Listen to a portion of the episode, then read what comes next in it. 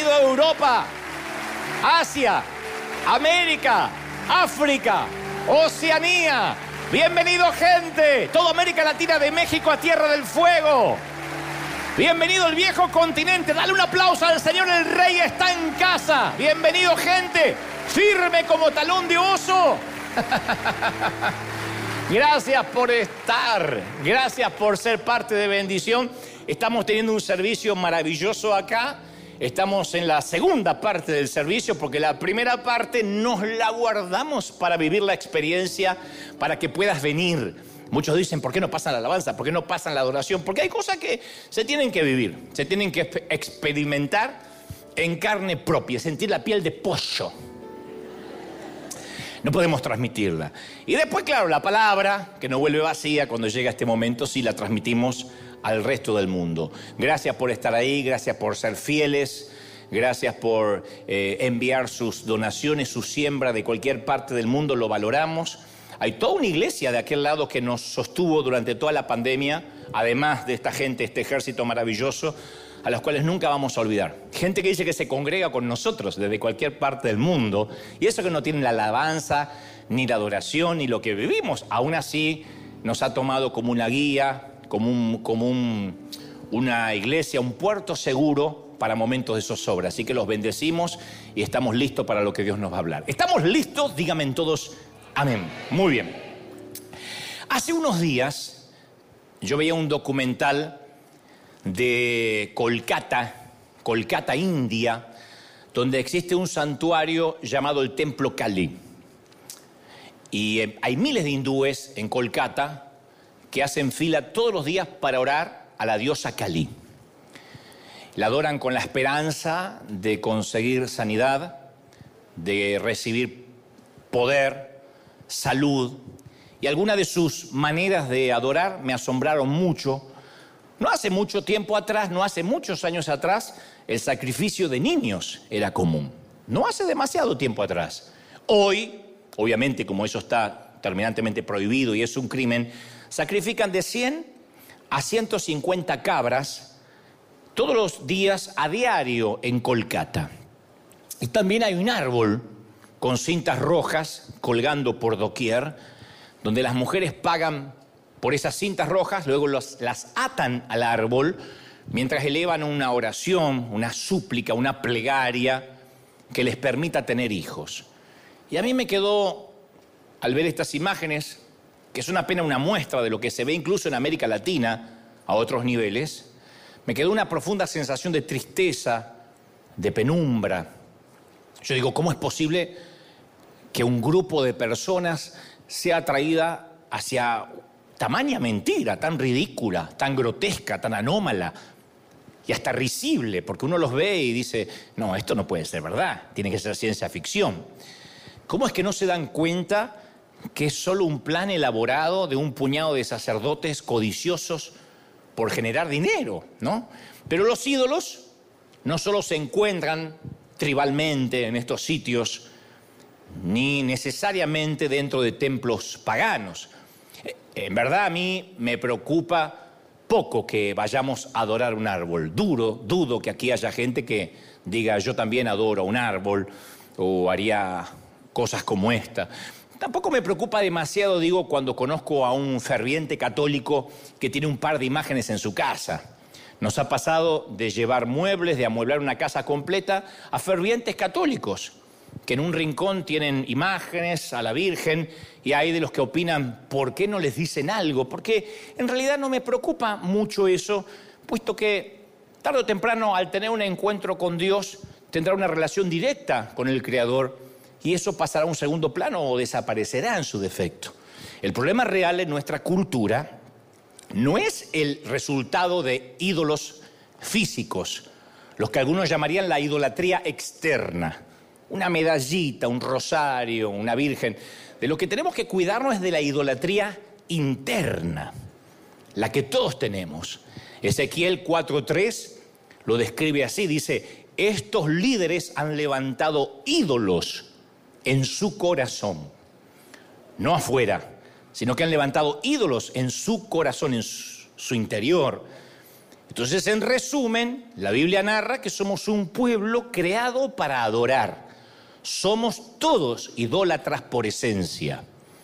El llamar idólatra a alguien no debería ser un insulto.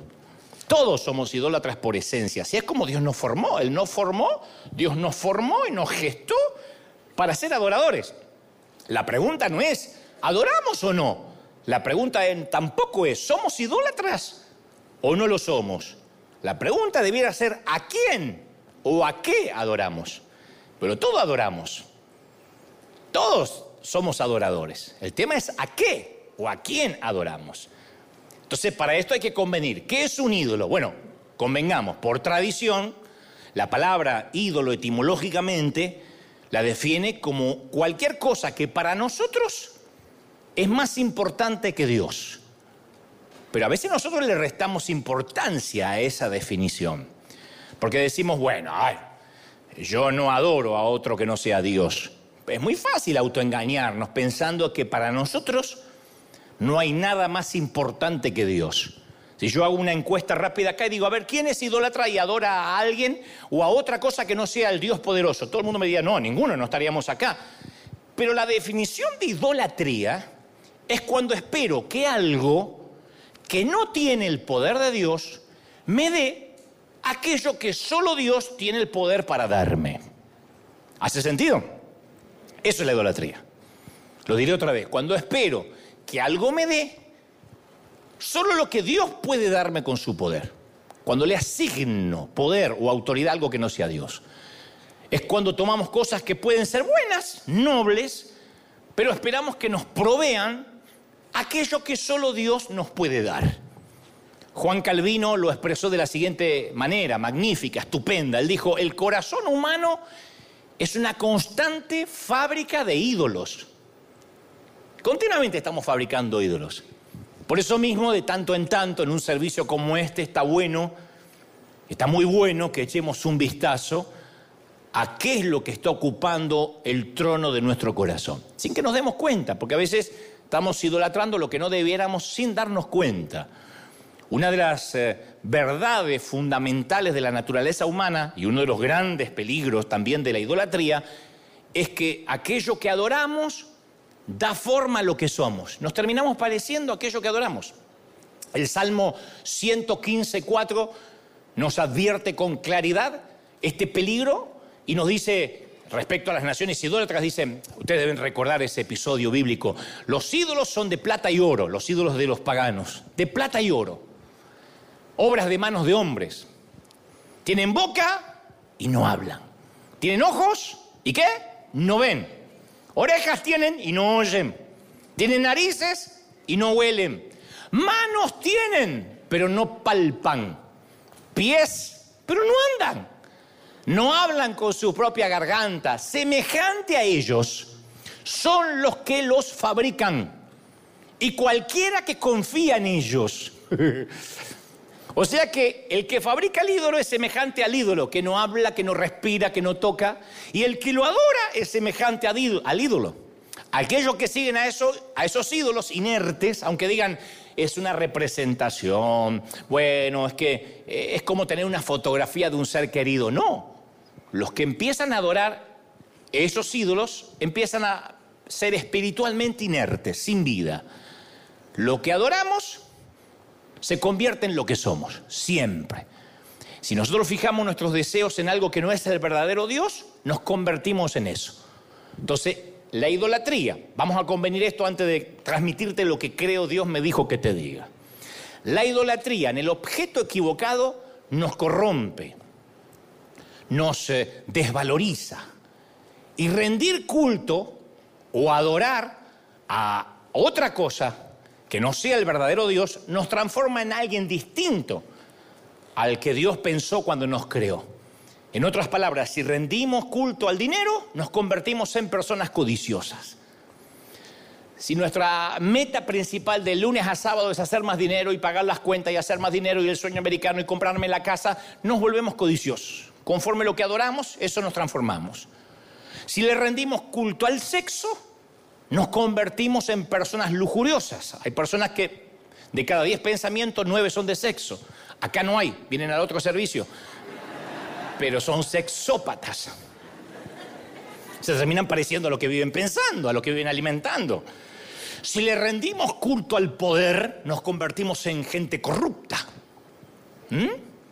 Si le rendimos culto a la belleza, vieron que hay gente que está muy pendiente eh, de la belleza y exacerbar cada detalle estético. Bueno, se convierten en personas superficiales. ¿Han visto ustedes personas que tienen 70, 80 años operados en su cara, que ya no es la cara con la que nació? Es otra cara. Hay damas y caballeros de 70 años que creen que se operan y la gente los va a confundir con alguien de 20. No, los confunden con un viejo de 70 operado. O con la cara hinchada, llena de botox. Entonces, si rendimos culto a la aceptación de los demás, a que nos quieran, nos convertimos en esclavos de la mirada ajena. Y esto es lo que hoy me quiero detener puntualmente, porque creo que es uno de los ídolos con los que más luchamos todos en esta vida. A lo largo de los años de este peregrinar cristiano, yo conocí a muchos individuos que viven un enorme colapso emocional porque alguien no los aprueba, no los acepta, no los quiere, no los afirma, no los desea, no los ama. Y he visto atrapado a personas adultas ¿eh? con, con, patrones de conductas eh, destructivos, tratando de encontrar esa esquiva aprobación de otro ser humano. Muy mal. Y no necesariamente porque de niños fueron huérfanos o no tuvieron cariño, simplemente porque viven viven arrastrando hace años la necesidad de ser queridos. Y es muy fácil caer en la trampa de esperar que las relaciones nos den significado en nuestra vida. Muy fácil. Y no es algo malo que tengamos el deseo de tenerlas, quiero aclararlo.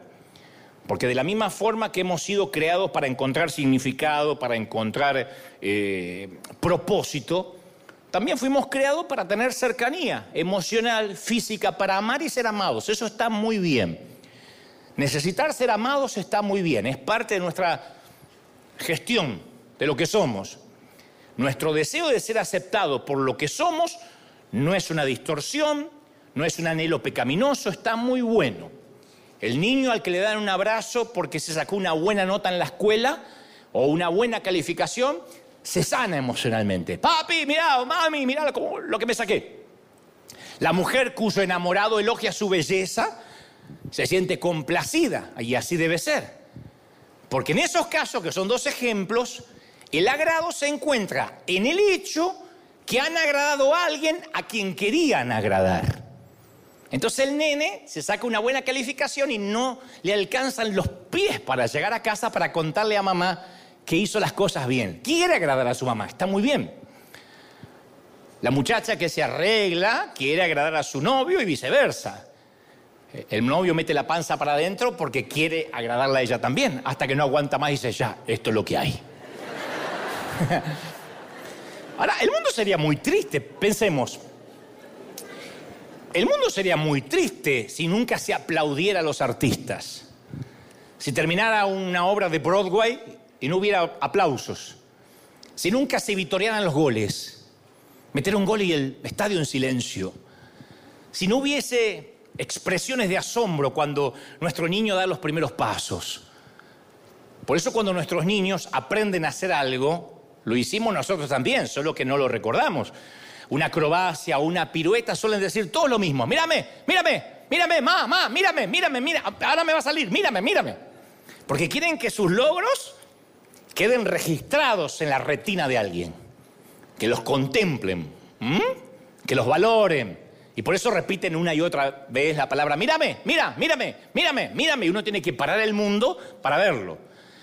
El problema es cuando nos sentimos tentados a que las personas que nos rodean nos den algo que no tienen la capacidad de darnos. Dios nos los creó para darnos lo que buscamos. Cuando nos relacionamos con la esperanza de que esas personas van a satisfacer nuestras necesidades más profundas, ¿Y después qué pasa? Nos desilusionamos. Nos frustramos cuando no lo hacen. Yo creo que la mayoría intelectualmente entendemos eso, es verdad. Un ser humano no me puedo dar lo que busco. Pero después seguimos esperando que alguna persona nos complete. Nadie te va a completar. Ni el amor de tu vida te va a completar. Cuando esperamos que otro ser humano nos dé algo que no nos puede dar, ahí es cuando nos frustramos. Esa es la trampa de la adoración a la aprobación. De ser adoradores del que dirán. El adicto, el cocainómano, necesita otra dosis de cocaína. El alcohólico necesita otra copa. Y los adictos o los adoradores de la aprobación, ¿qué necesitan? Dependen de que otras personas los amen, se preocupen por ella, les manden muchos eh, textitos de WhatsApp, eh, le den significado, porque nuestra cultura es así. Y, hay muchos nombres a esta necesidad emocional. Leía que los psicólogos le llaman codependencia adictos al amor. Hay gente que es adicta al amor. Hay damas o caballeros que pasan de una relación a otra. De afuera dice, pero qué sinvergüenza, pero mira, está loquita. No, son adictos al amor, necesitan validarse. Pero puede estar enfocada en una persona, te necesito, me completas, no puedo respirar. O dirigida a otras personas, me encanta agradar a todos. Entonces, esa idolatría genera interpretaciones inexactas de lo que es la vida. Distorsiona nuestra validez, nuestro valor propio y nos desgasta. Porque vivir adicto a la mirada ajena es difícil, es agotador. Nos encontramos todo el tiempo verificando constantemente que hemos dicho lo correcto, ¿Cuántos de nosotros salimos de una reunión, de una fiesta, decimos, ay, ¿qué dije? ¿Por qué dije? ¿Cómo habrá quedado? ¿Quedó bien? No tenía que haber dicho, ¿para qué? Yo hablo de mi cuñada, si siempre que hablo de mi cuñada meto la pata, la próxima vez me corto la lengua. ¿Qué dijimos? Si hicimos de la manera correcta, si lucimos de la manera correcta, buscando la afirmación que tanto anhelamos. Y nuestros sentimientos quedan envueltos en una vorágine, en una montaña rusa emocional sin control. Entonces a veces hay días que nos sentimos maravillosamente bien si es que recibimos ese día nuestra dosis de halago. Me consta que hay gente, damas o caballeros, poquitos independientemente del género, que alguien le dice algo bonito, ay, qué bonita se ve hoy. ¡Ah! Le hizo no el día, el mes, el semestre le hizo. O la profunda depresión cuando no hay un suministro, esa fuente humana de aprobación, de amor, cuando ese suministro se enoja, emite juicios o desaparece, no te dicen nada. Me puso este vestido, no me dijeron nada, ni una palabra, ni una palabra. No me lo pongo más, pero omisión no significa que está mal. Pero este tipo de pensamiento nos transforma en personas emocionalmente congeladas absolutamente paralizadas por el miedo al rechazo. No hacemos nada porque a ver si no lo aprueban, a ver si cae mal. Y la autoestima en un momento llega a ser tan frágil que una pequeña crítica nos liquida en lo emocional, por mínima que sea y de quien venga. Estamos tan preocupados por ser amados, por ser afirmados, que tampoco tenemos los recursos para amar ni afirmar a nadie. Dejamos de ayudar. Dejamos de ser de bendición porque nosotros continuamente necesitamos que nos apalanquen, que nos apalanquen, que nos apuntalen. Entonces, cuando nos volvemos adictos a la aprobación, estamos destinados a una vida mediocre. Siempre tenemos que seguir a la multitud, que es justamente lo opuesto a lo que Cristo nos llama. Porque Cristo insiste en que lo sigamos a Él. Algunas veces es asumir riesgos, tomar posturas que no son populares, ir contra la corriente, hacer enojar a los religiosos. Entonces, ¿cómo vamos a hacer esto si nuestra validación depende de la otra gente, no de Cristo? ¿Cómo vamos a quererle a Dios para lo que sea que te mande a hacer si siempre quieres que la gente te ame? Entonces, cuando un adicto a la aprobación intenta liberarse y decir, sí, voy a obedecer a Dios, lo que típicamente ocurre es que la multitud te critica, te ataca. Hagas lo que haga, la multitud te va a atacar, siempre y presiona fuertemente hasta que regreses a la fila de ovejas clonadas. Dicho esto, es probable que estés pensando, mmm, qué pena que viene hoy, porque este mensaje no es para mí, la verdad que... A mí me importa tan poco la mirada ajena y yo te voy a demostrar que no es así. Hay un hábito muy común. Primero vamos a ponernos, porque si no me miran entonces diciendo, mm, esto, qué bien que le hubiese venido a mi ex que no está. Entonces, para que no recomienden oídos, yo quiero que nos metamos todo en la misma bolsa para que digamos esta palabra es para nosotros. Hay una costumbre que todos compartimos, una suerte de síndrome, que los sociólogos le llaman la gestión de las impresiones. Gestionamos la impresión que damos. A ver, si nos ponemos a pensar, vamos a ver que en una gran cantidad de cosas que decimos durante el día, incluimos esto que se llama gestión de impresiones. Por ejemplo, si le hablamos a alguien de una serie o de una película, tal vez en la charla introduzcamos la frase, yo no soy de ver mucho Netflix, la verdad que no soy de ver mucho Netflix, pero la otra noche vi una serie, entonces ¿Por qué hacemos eso? Porque la cantidad de Netflix que veamos no tiene nada que ver con lo que estamos a punto de decir. Entonces, ¿por qué incluimos esa información? Yo no soy de ver mucho Netflix. Yo soy más bien de ver Discovery. Lo hacemos porque no queremos que el que no se escucha piensa que vivimos sentados con las nalgas sobre el sillón haciendo maratones de Netflix. Sería insoportable que alguien piense algo así de nosotros. Entonces adelantamos la excusa que nadie nos está preguntando de que la otra persona está pensando lo que debe acerca de nosotros. O para asegurarnos que la otra persona piense acerca de nosotros de la forma en que queremos que piense. Entonces decimos, yo no soy de, no soy de mirar, la verdad que yo no soy de mirar, soy más bien de leer mucho las escrituras. Es ya, aparte, mentiroso. Uno debería limitarse a describir lo que vio, sin hacer comentario de los hábitos televisivos. Nadie le importa. Vi una serie en Netflix, punto. Esto pasa con los estudiantes, cuando estudiábamos. Antes de un examen, ¿qué es lo que los estudiantes suelen decir? No estudié nada, hoy no estudié nada, te juro que no estudié nada de lo que, del examen, nada. ¿Por qué? Porque quieren asegurarse que los demás piensen que si recibe una mala nota en el examen, no refleja su grado de inteligencia. Porque si hubiesen estudiado como era de esperar, les habría ido mejor. Nadie les preguntó si estudiaron o no estudiaron, pero quieren dejar en claro que no son burros por deporte. Entonces, si uno se fija este tipo de comentario, descubrimos que tenemos todos un intento por controlar la forma en que piensan los demás de nosotros. Es un común denominador. La conversación humana es, un interminable intento de convencer a los demás que somos más positivos, más santos, más inteligentes que los demás piensan. Y si somos adoradores de la aprobación, es inevitable que nuestra preocupación por lo que piensen los, los, demás nos lleve también a mentir un poco, a disfrazar la verdad. No mentir, pero disfrazar la verdad. Yo recuerdo siempre que una mañana yo tenía una, estaba llegando tarde a una cita con un hombre de Dios, un pastor muy importante que me esperaba para desayunar. Entonces, mientras que iba tarde, yo sabía que iba tarde, comencé a buscar un montón de excusas creíbles para excusar mi tardanza. Cuando lo cierto era que me había levantado tarde.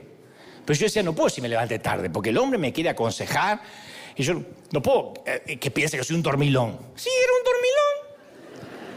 Y de pronto me di cuenta que estaba buscando excusas, tragué saliva y decidí que iba a limitarme a pedir disculpas por llegar tarde. Que iba a olvidarme de esas excusas pobres. Créelo o no, el pastor llegó más tarde que yo. y se pasó los primeros cinco minutos usando las mismas excusas que yo ya había estado fabricando en mi mente.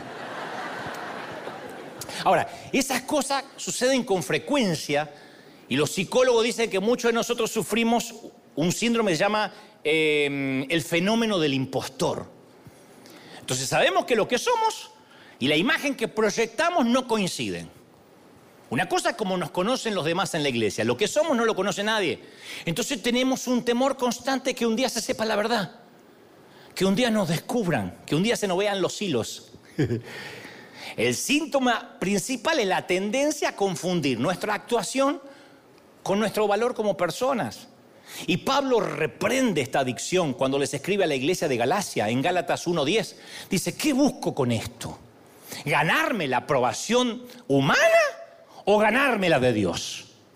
¿Qué busco en la vida? ¿Qué aprobación? No dice un poco de cada una. O me gano la aprobación humana o me gano la aprobación de Dios. Y dice Pablo, ¿piensan que yo procuro agradar a los demás? Si yo buscara agradar a otros Gálatas, no sería siervo de Cristo. Si yo quiero agradar a la gente, no sirvo. Pero más perturbadoras aún son las palabras de Juan. Porque los líderes religiosos creían en Jesús, pensaban que el mensaje tenía sentido, pero no estaban dispuestos a profesar la fe. La razón era que preferían, dice Juan 12:43, preferían recibir los honores de los hombres más que de parte de Dios. Uy, qué feo. Preferían la honra humana más que la honra de Dios. Yo conozco el sabor de esa droga. Porque yo estoy en este negocio desde los 19 años, en los negocios del reino.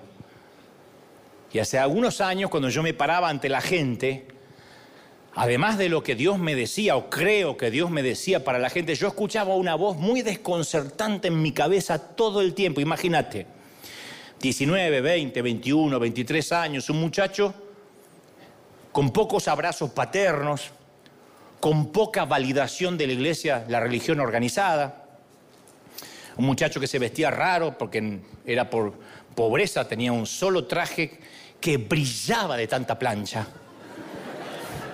Lo planchaba y era así tornasolado, hacía así y reflejaba la luz. Y siempre que predicaba, había una voz que no me dejaba en paz, que decía, ¿cómo estoy quedando? ¿Qué están pensando de mí? Uy, me ha atormentado esa voz. Y yo recuerdo que cuando era un adolescente, me había criado viendo por televisión a un gran predicador llamado Jimmy Swagger. Algunos lo deben recordar, otros no. Pero Jimmy Swagger era el evangelista del momento, primo de un famoso cantante de rock, Jerry Lee Lewis. Y Jimmy Swagger tenía un cabello perfecto, su postura era perfecta, unos dientes perfectos, cantaba cuando quería y tocaba el piano. Pero lo que más me fascinaba yo de chico era su voz. En realidad no era su voz, era la del traductor al español, llamado Stanley Black que decía, quiero decirle que Dios hablará con su vida. Era una voz profunda, resonante, contundente, estrepitosa. Dios tiene un plan para usted, ¿me oyó? Y quiero decirle, ese falso profeta pagará por lo que hizo. Yo decía, así debe sonar la voz de Dios. Y yo cuando comencé a predicar al lado de él, me sentía que tenía la voz de Mickey Mouse. Llegó la hora de arrepentirnos.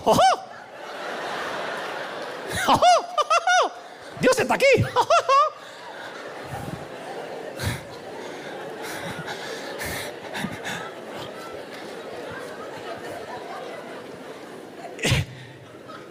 Entonces cuando yo predicaba, me sentía espantosamente mal. Decía, mi voz es espantosa. Uno no, se acostumbra a su propia voz, ¿eh? Cuando uno se escucha, yo me escucho hace muchos años en televisión o, en las grabaciones, pero a, mí me costó muchos años acostumbrarme a mi propia voz. No me soportaba. Y con el correr de los años, lejos de los vientos, de los terremotos, de los fuegos, del reconocimiento humano, yo me iba al secreto del Señor a oír su apacible susurro. Y la voz me recordaba con delicadeza como se la ha recordado a miles de Elías antes que a mí, que al final del día solo hay un rey cuya aprobación tiene importancia. El que me juzga es el Señor. Él es Él, el único, el único al que tengo que agradar. y esa misma voz también susurra, no desprecias tu lugar, ni los dones que te di. No anheles la voz de otro. Porque si tuvieras lo que otro tiene, tampoco serías feliz. Y cuando Jesús hablaba y predicaba, no tenías esa necesidad de aprobación, de dar una impresión. Cuando el Señor hablaba, cuando Jesucristo hablaba, era libre. Y esa voz interior nuestra no es libre porque la mueve el ego. ¿Qué estarán pensando de mí? ¿Qué dije? ¿Qué tonto? Quedé como un imbécil, que un estúpido. Ay, me salió el mal la voz, me equivoqué en esto. Entonces siempre estamos pensando en los otros. El, el sociólogo George Herbert escribió acerca de lo que él llama el fenómeno de los otros, que es la representación mental que todos tenemos en nuestro interior de ese grupo de personas cuyo criterio medimos nuestro éxito o nuestro fracaso. Te lo voy a poner así. Desde que somos chiquitos hasta que somos adultos, nuestra estima va dependiendo sin querer de la valoración de los otros. Los otros es un club compuesto por todos los críticos de tu vida cuyo pulgar erguido o invertido tiene peso emocional para ti. Es una especie de jurado mental que arrastramos a todo el mundo en el cual se encuentran todos los que te calificaron en tu vida. Es casi seguro que tus padres estén allí. Y aunque tu padre o tu madre ya no vivan, en, ocasiones como que la ves a la vieja difunta diciendo, hmm, no te pongas eso, hija, que pareces un taco que se está rompiendo por abajo. Mira cómo conoce de tacos que se rompen por abajo. Y en ese grupo mental posiblemente también están algunos profesores de la escuela que nos marcaron, algunos pastores, sin mencionar a tu jefe, a compañeros de trabajo, a gente de la propia iglesia que te juzga. Ese club se suele llenar muchísimo, el cupo siempre está lleno. Mentalmente tenemos un montón de gente que decimos, ¿y qué diría? Seguro que lo vio en las redes, seguro que ya vio mi foto, seguro que pensará que estoy gordo o gorda. Y por supuesto sabemos creemos lo que sabemos lo que piensan los otros. Porque la ironía es que lo que piensan los otros en realidad es lo que nosotros pensamos que los demás deben estar pensando. Pero no ni siquiera sabemos qué es lo que piensan. No, es que seguro, yo lo conozco. Yo conozco, la conozco a mi suegra, mirá, yo sé, no necesita hablar, yo sé lo que piensa. Pero no sabemos lo que piensa. Cuando nuestra identidad depende de cómo nos ven las personas si nos consideran exitosas o no, santos o pecadores, nos convertimos en adoradores de la aprobación. Igual que si tuvieras un montón de ídolos sobre la nevera, o si tuvieras un montón de vírgenes colgadas o santos, igual. ¿Y sabes lo que es peor? Lo peor de esa idolatría, que empezamos a sufrir abusos por parte de las personas a las cuales queremos agradar, porque esas personas nos huelen, las personas a las cuales nosotros continuamente queremos agradar huelen esa necesidad. Por eso en el mensaje del domingo pasado, que te lo recomiendo, prediqué fuera del radar. Porque los que fuimos adictos a la aprobación, siempre estamos intentando meter personas en nuestro círculo que Dios está intentando sacar. Dios los quita de nuestro entorno y nosotros corremos a buscarlos para meterlos de vuelta. Nos hacemos más buenos que Dios. Mi mamá decía, el que se mete a redentor termina crucificado. Dios estaba tratando de sacar a toda una generación de la vida de Moisés. Dios le dijo a Moisés, he visto a este pueblo, es un pueblo de dura cerviz, déjame que los destruya y borre su nombre debajo del cielo y de ti haré una nación fuerte y mucho más numerosa que ellos. ¿Qué hizo el patriarca? Comenzó a orar, Señor, no lo hagas. Dios le dijo, ok, te voy a dar lo que me pides para que puedas aprender por experiencia lo que trataba de enseñarte por instrucción. Yo te estoy queriendo enseñar con instrucción, con sabiduría. Vos querés aprender por experiencia, ahí está. Porque cuando Dios saca a cierta gente de nuestra vida, está tratando de protegernos. Las mismas personas por las cuales Moisés oró para que regresaran a su vida, fueron las mismas que lo frustraron al punto tal que le hicieron perder su entrada a la tierra prometida. Esa gente le hizo perder su destino. Entonces las personas adictas a la aprobación dejan pasar su propósito porque persiguen las preferencias de las personas. Hay gente que no quiere que alcances tu propósito. Hay gente que le molesta que alcances tu destino. Pero los adictos al placer buscamos sentirnos aprobados todo el tiempo. Aún los líderes peleamos mucho con eso, es que nos aprueben todo el tiempo. Y entonces empezamos a aliviar la palabra, a no decir cosas tan duras, porque queremos que nos aprueben. Y le damos a la gente lo que quiere, no lo que necesita. Yo no puedo decirle a ustedes qué quieren que predique. Nadie sabe qué quiere. Dios es el único que sabe lo que necesitamos oír. Entonces, si seguimos las preferencias de las personas y nuestro propósito, al mismo tiempo, en algún momento vamos a tener que decidir o las preferencias de la gente o nuestro destino. No significa que seamos desconsiderados. Significa que aquellas personas que en realidad te aman nunca te van a hacer elegir entre ellas o tu propósito divino. Nunca. Si realmente te aman, nunca te va a hacer elegir. Piensa en esto. Dios no te va a dar un propósito, un destino, y después te va a enviar a alguien que está en contradicción directa y en oposición al destino para el cual Dios te creó. Hay gente que le gusta sufrir y le gusta navegar con un ancla en vez de una vela. Y es el precio que tengo que pagar. No.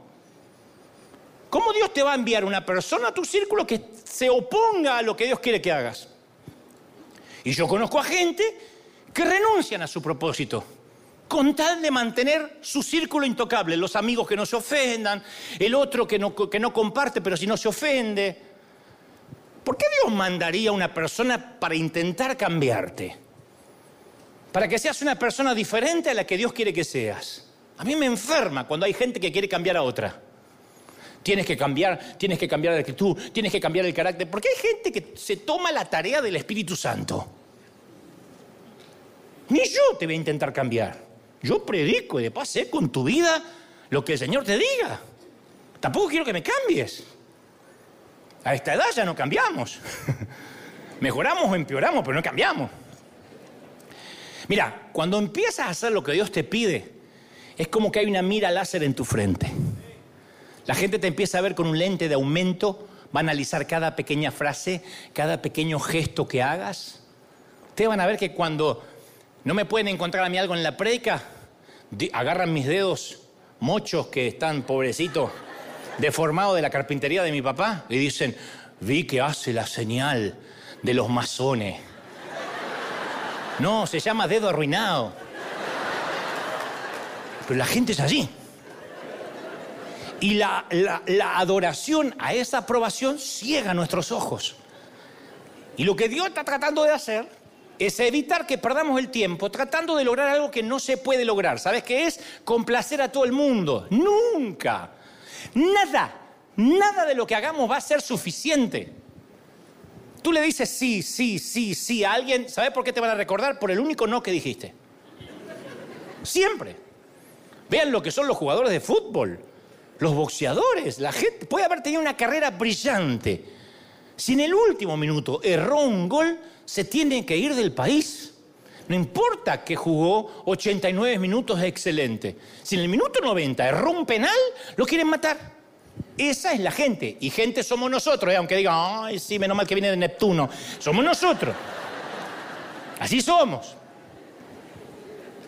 Hace algunos años, cuando recién me habían llamado a hacerme cargo de la iglesia hispana de la Catedral de Cristal, llegó a mis oídos un comentario irónico un líder conocido, un amigo en común, llamó al pastor Juan Carlos Ortiz y le dijo, te felicito Juan Carlos por contratar a Dante, pero tenés que saber que el tipo tiene nada más que cuatro sermones, ¿eh? Cuando se le acaben esos cuatro sermones, después de un mes va a tener que buscar otro candidato, porque nunca le escuché predicar otra cosa que no sean esos cuatro sermones. Y aunque había envidia y celos en ese comentario, desgraciado, no, no, no, yo supe que tenía razón.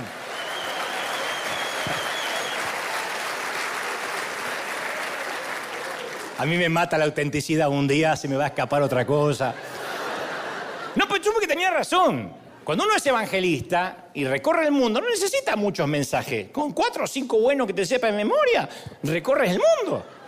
Y lo vas cambiando así, más o menos. Más en los tiempos que no había YouTube, que nadie grababa. Así que recuerdo que oré y dije, Señor, este hombre tiene razón. Yo más de un mes no voy a poder predicar. Ellos lo saben, yo lo sé, todo el mundo lo sabe.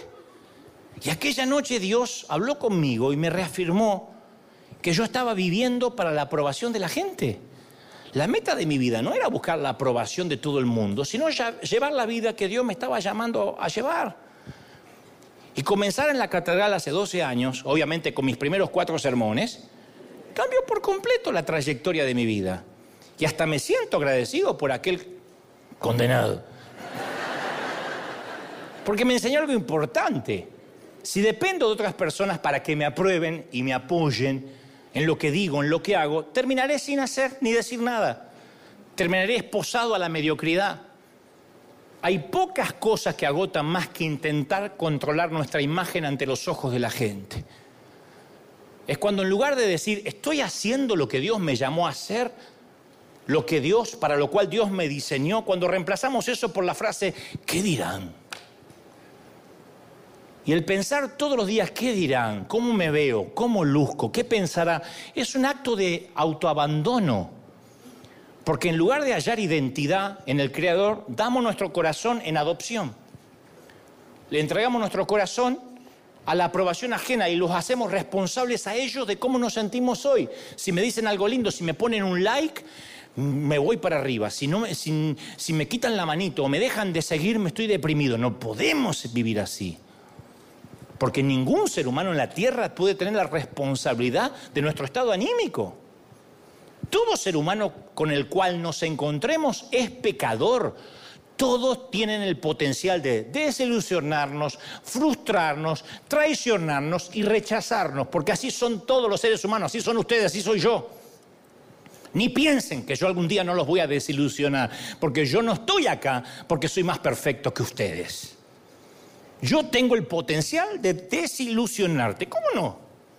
De frustrarte, de que un día me detestes, ¿cómo no? ¿Por algo que hice o por algo que pensaste que yo hice? Y aquello que decimos, este nunca me va a traicionar, un día se va a morir y te va a dejar. Ay, el finado sí que me entendía, pero es finado. Entonces, depender de alguien que no sea Dios en cuanto a nuestra validación es exponerse a la desilusión. Te vas a desilusionar. ¿Cómo no? Pablo le escribe a la iglesia de Colosas y dice en Colosenses 3.1, Dios nos dio una nueva vida, nos resucitó juntamente con Cristo Así que dedíquese el resto de su vida a hacer lo que Dios le agrada. Piensen en las cosas del cielo, donde Cristo gobierna a la derecha de Dios. No pienses en las cosas del mundo. Moriste para el mundo y por medio de Cristo Dios te ha dado vida verdadera. Alguien tiene que aplaudir más que eso. No pienses. Ahora, pregunto, ¿entendemos las implicaciones de esto? Nuestro valor propio no está determinado por mi aceptación de la gente. A ver si la gente me acepta o no. Yo soy libre. Mire, tengo un montón de defectos, mira, un montón. Pero de algo estoy seguro, yo soy libre de la opinión de la gente. Me importa un cuerno. Se nota, me importa un cuerno. Porque muchas de nuestras preocupaciones diarias sugieren que pertenecemos más al mundo que a Dios. Una pequeña crítica nos enoja, un pequeño rechazo nos deprime, un pequeño elogio nos levanta el espíritu, un pequeño éxito nos emociona. ¿Qué somos? ¿Un barquito? ¿Una cascarita de nuez? A merced de las olas. Entonces, cuando tenemos la gracia, que no nos afecte el que dirán, recién entonces podemos decir, soy un hombre libre, soy una mujer libre. Este es el tipo de libertad que Pablo describía eh, respecto a sus críticos en Primera de Corintios 4:3. Por mi parte, dijo Pablo, muy poco me preocupa que me juzguen ustedes, ni ningún tribunal humano. Es más, ni siquiera me juzgo a mí mismo, porque el que me juzga es el Señor. Entonces, las críticas lo tenían sin cuidado, no sacudían su tranquilidad, tenía un equilibrio, un bienestar que se apoyaban en un tribunal superior. El que me juzga es el Señor, el que te juzga es el Señor. El psiquiatra David Bars hace la observación que no es el elogio o la aprobación de alguien o la crítica lo que nos hace sentir bien o mal, sino la creencia de que ese elogio o esa crítica es válida. Mira, yo hace muchos años conocí a una muchacha que se congregaba en la iglesia donde yo me congregaba que tenía un serio problema mental, un retraso importante. La muchacha tendría unos veintitantos años, pero se había quedado varada, no sé, en la niñez. Y para llevarla a la iglesia tenían que suministrarle fuertes dosis de medicamento. Así que a veces se paraba durante el servicio, hacía ademanes y se volvían a sentar. La mamá la tenía como amenazada que se quedara allí. Coloquialmente no voy a buscar la vuelta, coloquialmente le decíamos la loquita. Yo sé que esto está mal visto hoy, pero no puedo decir que le decíamos la hermana Toribia, era la loquita. Ahí vino la loquita. La queríamos, pero era la loquita de la iglesia. no estaba en su juicio cabal, solía andar muy mal vestida, decía con cosas incongruentes y sentido. Y cada vez que me saludaba, me decía fuerte, date, te pareces a los galanes de las telenovelas, son muy lindos. ¡Lindo!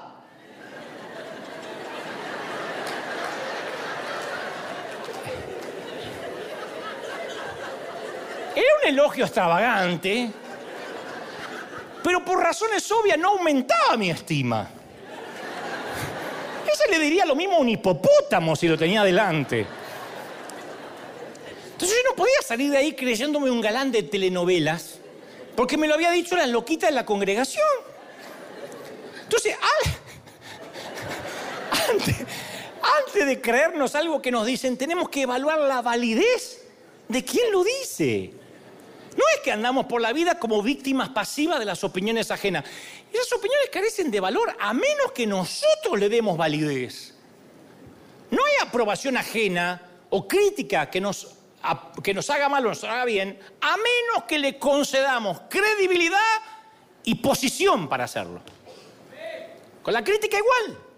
Yo aprendí que la gente seria, la gente ocupada, la gente más ocupada que yo, no tiene tiempo para hacer críticas constructivas en las redes. Yo nunca conocí a alguien que me critique, que esté más ocupado que yo, o que tenga más éxito que el mío, nunca. El que es exitoso, el que está ocupado y es feliz, no tiene tiempo para otorgar consejo a quien no se lo está pidiendo. Entonces no podemos creerle, no te olvides de esto, a los loquitos de la congregación. Por la duda, el de la derecha, el de la izquierda, decir, por eso no te creo, ¿eh? yo no, te creo mucho. Porque por ahí te toca una, ay, que ese vestido te hace gorda. Y la loquita.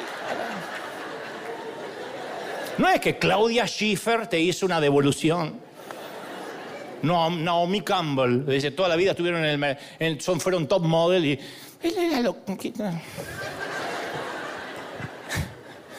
El apóstol Pablo afirma que hay que evaluar nuestros pensamientos, dice, llevando cautivo todo pensamiento para que se someta a Cristo. Entonces, esto es negarnos a permitir que la aprobación o el rechazo domine nuestra vida. Por eso, para recibir con amabilidad las críticas constructivas, que las hay, hace falta tener un corazón en orden, un mundo interno correcto. Porque por raro que parezca, cuando tenemos demasiado afán en recibir aprobación, es inevitable que nos llenemos de resentimiento hacia esa persona, porque no queremos que nuestra sensación de bienestar se encuentre en las manos de él o de ella. Por eso al fin y al cabo nos terminamos resintiendo. La crítica es admiración no resuelta. Si no, no estarían en las redes criticándote. La gente que entra a, a, nuestras redes a decirme cosas espantosas, yo me pregunto, ¿por qué entra en mis redes? Yo no soporto a alguien, me voy. Pero ellos entran porque esa admiración no resuelta, se llenaron de resentimiento porque su estado de ánimo depende de lo que yo digo o hago, entonces terminan odiando. Mira, termino con esto. El rey Herodes era un gobernador absoluto del imperio romano, temido soberano de Galilea, donde vivía Jesús. Construyó los edificios más majestuosos, las ciudades cosmopolitas como Tiberias, hasta el día de hoy se consideran hazañas de arquitectura. Y al norte de Galilea había un, pueblito llamado Cesarea de Filipo. Ahí había un tal Felipe, hermano de Herodes, que era el regente, o el alcalde, una cosa así, ¿no? Felipe estaba casado con Herodías. Herodes era un soltero codiciado, adinerado, adinerado, poderoso, playboy. Y Herodías se enamoró de su cuñado. Empacó sus maletas la tipa y se mudó al palacio con el cuñado. Las noticias salió en todos los portales, en todos lados. Ah, la Chapoy hablaba todo el tiempo. Juan el Bautista oyó de este escándalo en el palacio, escándalo célebre. Entonces, y Herodes solía escucharlo a Juan como consejero, era su asesor. Entonces le dice a Herodes, Herodes, no podés quitarle la esposa a tu hermano porque seas el rey. Todo el mundo está hablando de eso, te puede tener un montón de mujeres y te agarrar la cuñada. Herodías se sintió herida por ese comentario hacia su nuevo esposo. Así que le pidió que lo apresara a Juan. Y Marcos 6:22 relata el incidente. Dice que Herodías le guardaba rencor a Juan y deseaba matarlo. Pero no pudo hacerlo porque Herodes le temía a Juan, lo protegía, sabía que era un hombre justo, un hombre santo. Cuando Herodes oía a Juan, lo escuchaba con gusto, dice la Biblia. Pero en su cumpleaños, Herodes hizo un banquete para los altos oficiales, los comandantes, los notables de Galilea, toda la gente a la que quería agradar. Viene la hija de Herodías en el banquete, baila así, mueve todas las caderas y baila. Había un caño y bailaba.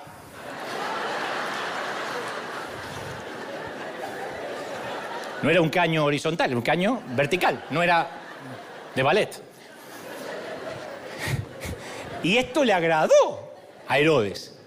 Y le dijo, pídeme lo que quieras que te lo voy a dar, le dijo el rey a la muchacha.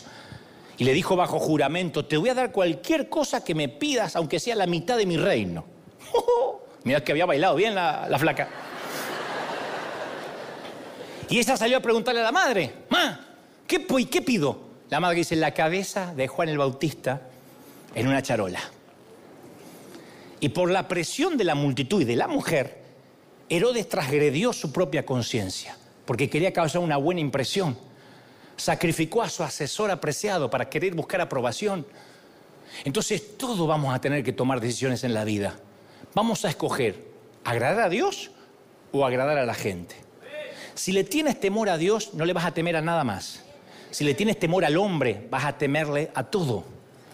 La debilidad de Herodes nos enseña que no importa cuán alto estés, nadie está inmune al que dirán, a la presión social. Herodes era un hombre que le daba importancia a las encuestas, a tal punto que hizo que decapitaran a Juan y crucificaran a Jesús. Qué triste ser un pusilánime, un títere. Qué triste es ser un badulaque, manejado por los hilos de otros que ni siquiera se sientan allí. Hay jefes de Estado, hay presidentes que son así, manejados por el Senado, por, no tienen ni siquiera lo que tienen que tener para decir, estas son mis convicciones. No saben cuán importante termina siendo el que dirán, no en nosotros.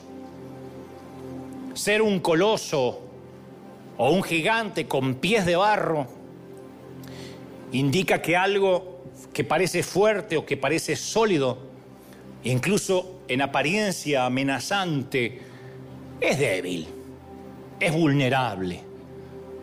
Y la expresión procede del episodio bíblico del sueño del rey Nabucodonosor, que vio una enorme, soñó con una enorme estatua hecha de diferentes materiales, oro, plata, bronce y hierro respectivamente, que es golpeada por una piedrecilla que cae del monte y de forma increíble la estatua se derrumba porque la piedra dio en la parte de los pies que estaban modeladas con barro. Y Daniel interpreta el sueño como una señal que todos los que se creen grandes, imperios o gente, terminan sucumbiendo. Esa es la idolatría a la aprobación, un coloso con pies de arcilla. Sirvas o no sirvas a Dios, hagas lo que hayas hecho con tu vida. Si al final del día te vas pensando qué dicen de ti en las redes, qué piensan en la iglesia, cómo quedaste después de esa fiesta, cómo te luce la ropa o no, eres un coloso con pies de arcilla vas a sucumbir. Vas a ser un pobre indigente en el alma.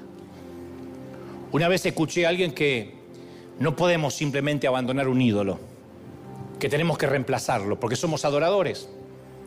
No podemos simplemente, está bien, el mensaje me tocó, me voy a dejar de preocupar por los demás. Bueno, En realidad podemos decir eso, podemos decir esas cosas. Voy a dejar de preocuparme por lo que digan de mí. Pero es probable que con decirlas no detengamos nuestra idolatría. Porque tan pronto abandonamos esa adicción, nuestros corazones van a gravitar hacia otra idolatría. A menos que hoy tomemos la decisión de cambiar el enfoque de la adoración y reemplazar al Dios falso del que dirán por el verdadero Dios. Si queremos remover el ídolo de la aprobación, tenemos que enfocarnos en Dios. Tenemos que comenzar a adorar a Dios activamente. Yo por muchos años pensé que la adoración ocurría dentro de, de una serie de tres canciones el domingo por la mañana. Yo limitaba la adoración a algo que para entrar en ella requería un montón de músicos o una guitarra al menos. Pero llegué a la conclusión de que todas esas definiciones eclesiásticas son demasiado restrictivas. La adoración se tiene que practicar cuando respiramos, cuando nos subimos al auto, al bus, al metro, al tren, en el baño, mientras cocinamos, lavamos, caminamos. No cometamos el error de adorar a Dios un día a la semana y perdérnoslo los otros seis. No cometamos el error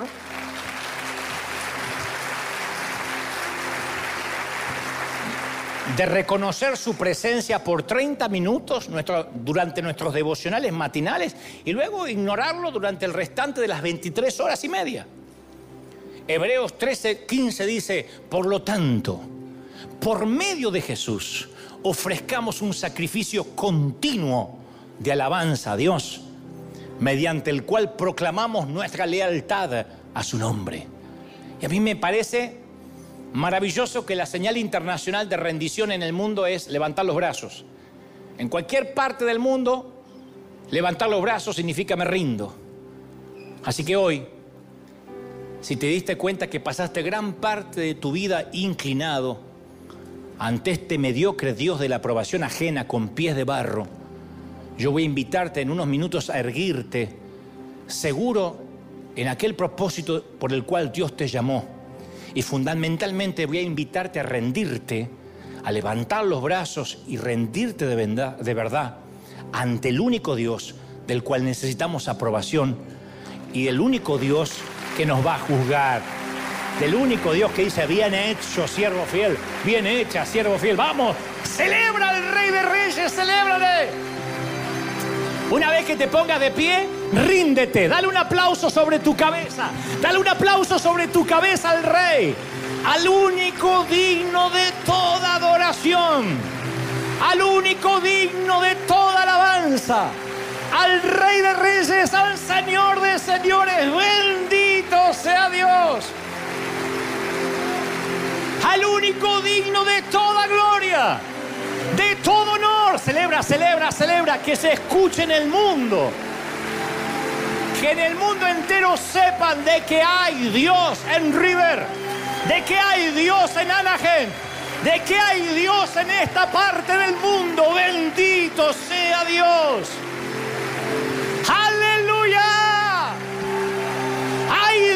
en Anaheim, hay Dios en Israel. Que el mundo sepa que hay Dios en Israel. Di conmigo fuerte, Señor Jesús, te recibo en mi corazón. Anota mi nombre en el libro de la vida. Gracias Señor por perdonar mis pecados. Amén y amén. Levanta las manos ahora si has hecho esta oración y si ya vienes a la iglesia hace tiempo, en cualquier parte del mundo donde estés. Estoy orando por niños, jóvenes, ancianos y adultos que hoy no les va a importar nunca más el que dirán, no sabes la libertad. El Señor vino para sanar los enfermos y también liberar a los cautivos, a quitar de la opresión, de la cárcel a los que estaban encerrados. Y yo quiero liberarte de esta cautividad que a mí me costó años de juventud. De verdad, hoy en día no me importa nadie, nada de lo que digan. Soy un hombre libre. Digo lo que quiero, pienso como quiero. A los que me dicen, no deberías hablar así, no deberías contestar así. Un hombre Dios no se viste así. Un hombre Dios no hace show. Un hombre me importa tres cuernos. Al fin del día me arrodillo digo, Señor, dime que me amas, dime que estoy bien contigo. Y Dios me dice, sigue, por ahí es. Sigue por ahí es. Y cuando tienes el favor y la aprobación de Dios, es un viento de cola que te lleva. Es un viento que te lleva y te abre puertas. Jamás volvería a cambiar el favor de Dios por el favor de los hombres. Jamás quisiera que el favor de los pastores, de las comisiones eclesiásticas esté conmigo. Yo no quiero cambiar el favor de Dios por nada del mundo. El favor de Dios te levanta, el favor de Dios te abre puertas, te bendice, te prospera. El favor de Dios va en contra del status quo, va en contra del establishment religioso. El favor de Dios te bendice, el favor de Dios te abre puertas. Recibe, recibe, recibe, recibe. Todos orando. Ahí en casa también, todos orando. Hay gente que ha experimentado el favor de Dios durante la pandemia. Antes estaban atados a hombres, a gente, a doctrinas, pero algo pasó con tu vida. No vuelvas a meter en tu círculo a la gente que Dios sacó de ahí. No hagas eso, Moisés. No metas gente que Dios quiere librarte, Dios quiere sacarte. Vamos, déjalos volando por fuera del radar. Aférrate a Dios y los que entiendan tu propósito estarán contigo. Los que entiendan tu destino estarán contigo. Te bendice el Señor. Padre, toca ahora. Más, más, más, más. Los que tengan el bautismo, oren como el Señor les da. Los que no abran la boca de algo, Dios la va a llenar. Esta oración vaya hasta los rincones del mundo. Hay fuego, hay poder de Dios. Poder de Dios. Dios está tocando, bendiciendo. Es el poder del Espíritu Santo. Tocando, bendiciendo almas. Oro por los amigos judíos agnósticos, ateos, oro por los amigos católicos, estoy orando por los testigos de Jehová, por los mormones, estoy orando por la iglesia reformada, la iglesia presbiteriana, no importa cuáles son tus raíces ni en qué crees. Me dice el Señor, tú no sabes cómo te amo, cómo no te voy a amar príncipe, cómo no te voy a amar princesa si en mis manos te tengo esculpida. ¿Cómo no te voy a amar? ¿Cómo no te voy a bendecir? Declaro que el favor de Dios que está sobre mi vida, creo y proclamo en fe que viene ahora sobre tu vida. Yo tengo favor de Dios en muchas cosas, en lo que emprendo, en lo que toco. Dios me ha dicho, en lo que toques serás exitoso, en lo que toques serás de bendición. Si te opones a ese favor, te opones a Dios. Si estás en contra de ese favor, estás en contra de Dios. Pero si dices, Señor, yo quiero ese favor, yo quiero que la vida me sople un viento de cola, un viento de favor, un viento de bendición. Yo oro para que Dios te lo regale ahora. Créelo, atrápalo en fe. Yo creo en ese favor. Yo creo en ese favor que viene sobre mí. Avanza, crece, me vivifica, me restaura. Es el favor del Espíritu Santo. Yo lo creo, lo declaro, lo proclamo en el nombre, en el nombre del Señor de las multitudes. Te bendigo, iglesia. Te bendigo, congregación, en el nombre del Señor. Bendiga Dios tu entrada, tu salida acostarte y tu levantarte, tus horas de descanso, tus horas de trabajo. Te bendiga Dios en el campo y en la ciudad. Te ponga por encima y no por debajo, por cabeza y no por cola. Te dé favor en todas las cosas.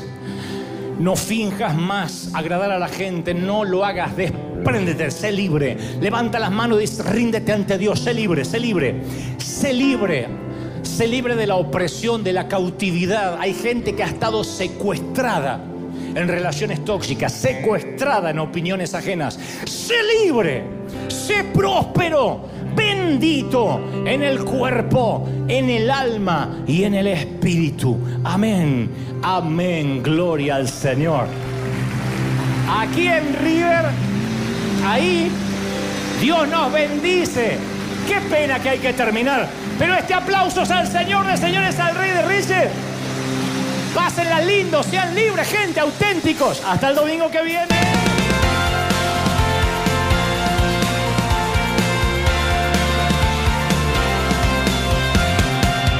Apareciste una noche de soledad, abandonado y perdido te reconocí. Tu voz diciéndome no temas, yo estoy aquí.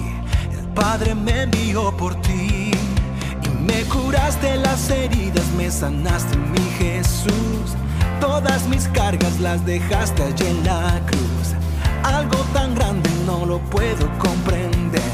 Oigo tu dulce voz diciéndome una y otra vez: oh, oh, oh, oh, oh eres bienvenido, eres amado.